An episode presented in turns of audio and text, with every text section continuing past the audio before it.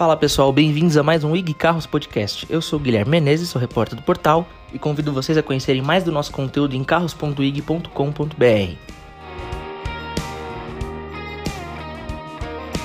Finalmente a Fiat revelou para a imprensa, ao vivo e a cores, o novo Pulse Abarth, e é assim que se fala o nome dele, não é Fiat Pulse Abarth, porque segundo a montadora, a Abarth ela vai ser uma operação à parte da Fiat, apesar de estar no escopo da fabricante. Entre os destaques, a gente observa motor 1.3 turbo de 184 cavalos do grupo Stellantis, aliado a algumas configurações mais específicas para o carro que tem uma atribuição esportiva para entregar mais desempenho e aquela sensorialidade ao dirigir, como ronco, como aquelas retomadas mais agressivas. Isso além de todo o visual específico da Abarth com os logotipos, com a roda esportiva, novos pneus esportivos, entre outros atributos. Mas o que está envolvido nesse processo? Como é que a Abarth vai é, retornar ao Brasil? Lembrando que ela já vendeu o Cinquecento Abarth em 2015.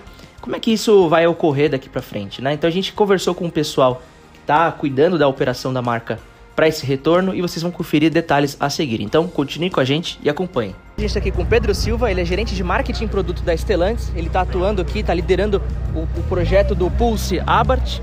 E a gente está aqui até, esse ronco no fundo que vocês podem ouvir é do próprio Pulse Abarth, que a gente já teve a oportunidade de, de sentir umas, umas primeiras impressões no passageiro aqui no Autódromo Interlagos. A gente queria começar perguntando para você, né? Assim, são muitas as novidades para falar. O que, que muda da Abarth que um dia já esteve presente no Brasil, com o Ticotinto Abarth, por exemplo, lá em 2015, e hoje em dia com a, a, a, o retorno da marca com o Pulse Abarth?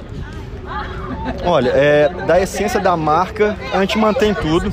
Então, adrenalina, o, essa ideia de ser feito quase que artesanalmente, os mínimos detalhes são pensados, é, a atenção a todo o legado da, de construção da marca, desde sua origem com seu fundador e a fidelidade aos apaixonados pela marca, isso tudo é, continua.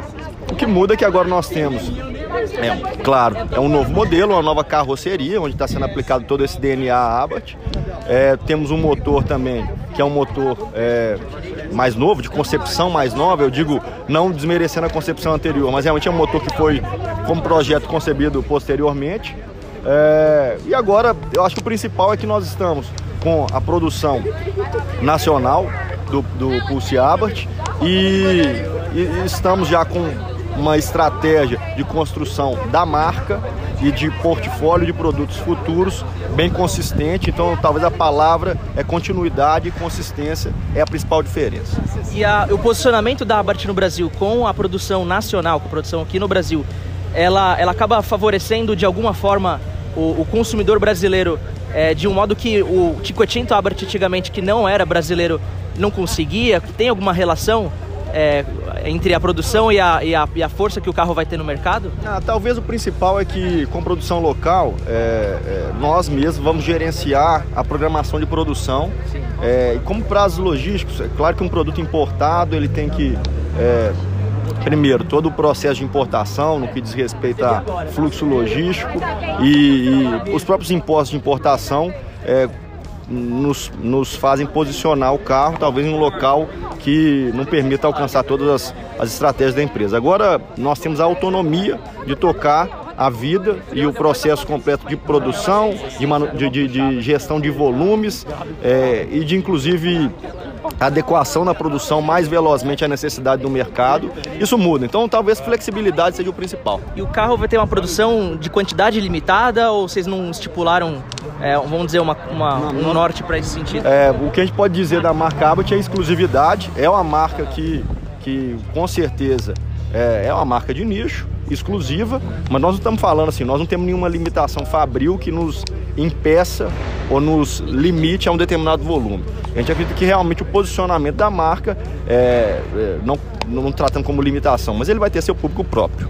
E a gente viu que, assim, é, em alguns aspectos técnicos, ele tem uma similaridade muito grande com, até quando a gente fala de motorização, câmbio, com outros modelos destelantes, né?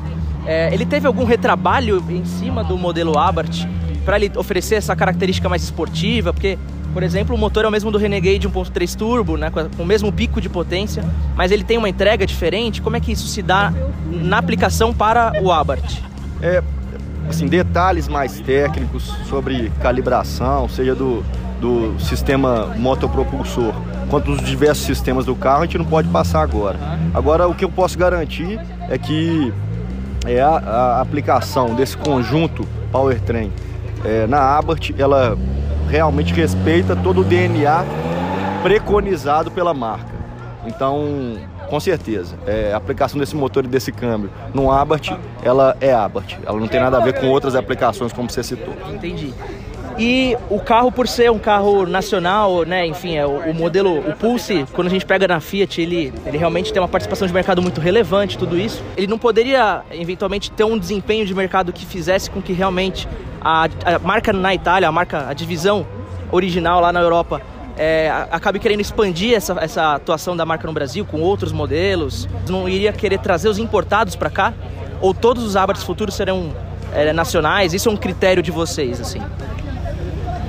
Olha, é como eu te disse, o plano de produtos futuros é, já está realmente em construção e essa construção passa também por debates é, junto ao time global ABA, vamos chamar Sim. assim. Claro, no, nós nos colocando dentro do time global. Então a, a, a unidade de operação da América do Sul, baseada no Brasil, ela tem peso nessas decisões. Então assim, é, não por, por volumes, mas o simples fato da marca estar realmente é, sendo inserida no mercado brasileiro. Isso já, já foi um motivo de debate com o, com o Headquarters. E, e sim, o plano de produto pode passar por produtos importados, mas de fato são detalhes que a gente não pode falar agora. Então assim, mas o que eu posso dizer, produção local ou produção importada, todo o plano ele é validado, é, é, não, não validado, essa não é, não é a boa palavra. Ele é dividido uhum. e, e, na verdade, a palavra que eu quero utilizar aqui, não sei exatamente qual seria, mas ele é promovido, inclusive. Entendi. É, ele, ele é apoiado e tomada a decisão é, junta com o Headquarters. Então, assim, é uma coisa só. A marca Abbott na América do Sul e no Brasil, ela é a marca Abbott. Entendi. Então, o mix, ele não vai ser sempre, é, não vai sempre seguir um critério especificamente. Ele pode ser, ele pode ser, é, enfim, ficar só nos nacionais ou trazer os importados em função de de como se desenrolar então, né? É isso. É, a verdade é assim, a marca Abarth na Europa está passando por um momento diferente. Lá eles estão movendo também já para para eletrificação, isso já é publicizado. Então, assim, é, nós temos que entender qual é a tendência nacional, qual é o futuro de produtos lá. Eu não posso agora cravar se vai ter produto importado ou não, ou mas eletrificado no Brasil. Ou eletrificado, mas se houver sinergia e se fizer sentido com é, o DNA que a marca também, é, como ele vai se adequar ao público brasileiro, é, a gente não, não pode é, eliminar essas possibilidades. Entendi. Então ficamos por aí, pessoal, porque a entrevistinha era para ser coisa rápida mesmo. Então vocês vão conferir mais detalhes aí na, na matéria escrita, onde esse áudio inclusive estará embedado. É, e um pouquinho das impressões que a gente pode ter ali no passageiro aqui no Autódromo Interlagos. O carro realmente ele é bem equilibrado, ele é bem interessante. Então continue com a gente. Fortíssimo abraço, galera.